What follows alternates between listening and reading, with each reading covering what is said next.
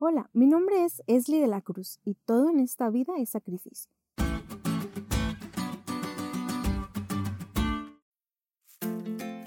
La frase que acabas de escuchar es una frase que mi mamá siempre nos ha repetido a lo largo de nuestra vida. Cada cosa requiere un sacrificio.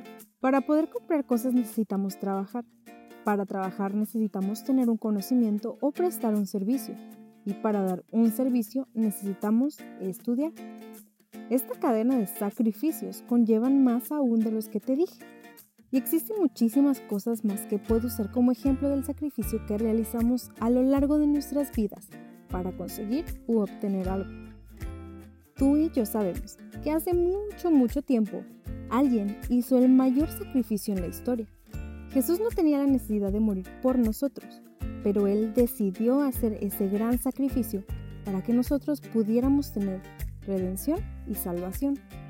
Nuestra lección de hoy nos habla de ese sacrificio por medio de las palabras que Pablo les presentó a los moradores de Galacia. En resumidas cuentas, lo que Pablo cita del libro de Deuteronomio es que la salvación es por fe. Así de sencillo.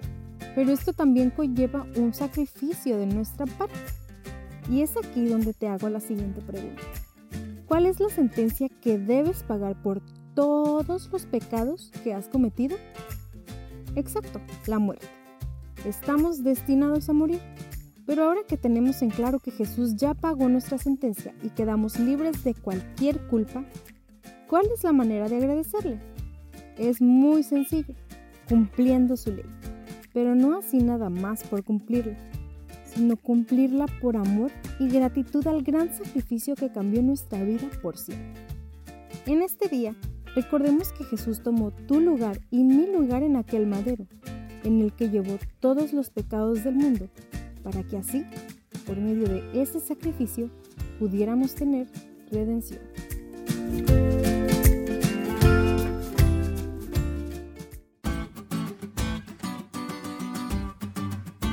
¿Te diste cuenta lo cool que estuvo la lección? No te olvides de estudiarla y compartir este podcast con todos tus amigos. Es todo por hoy, pero mañana tendremos otra oportunidad de estudiar juntos.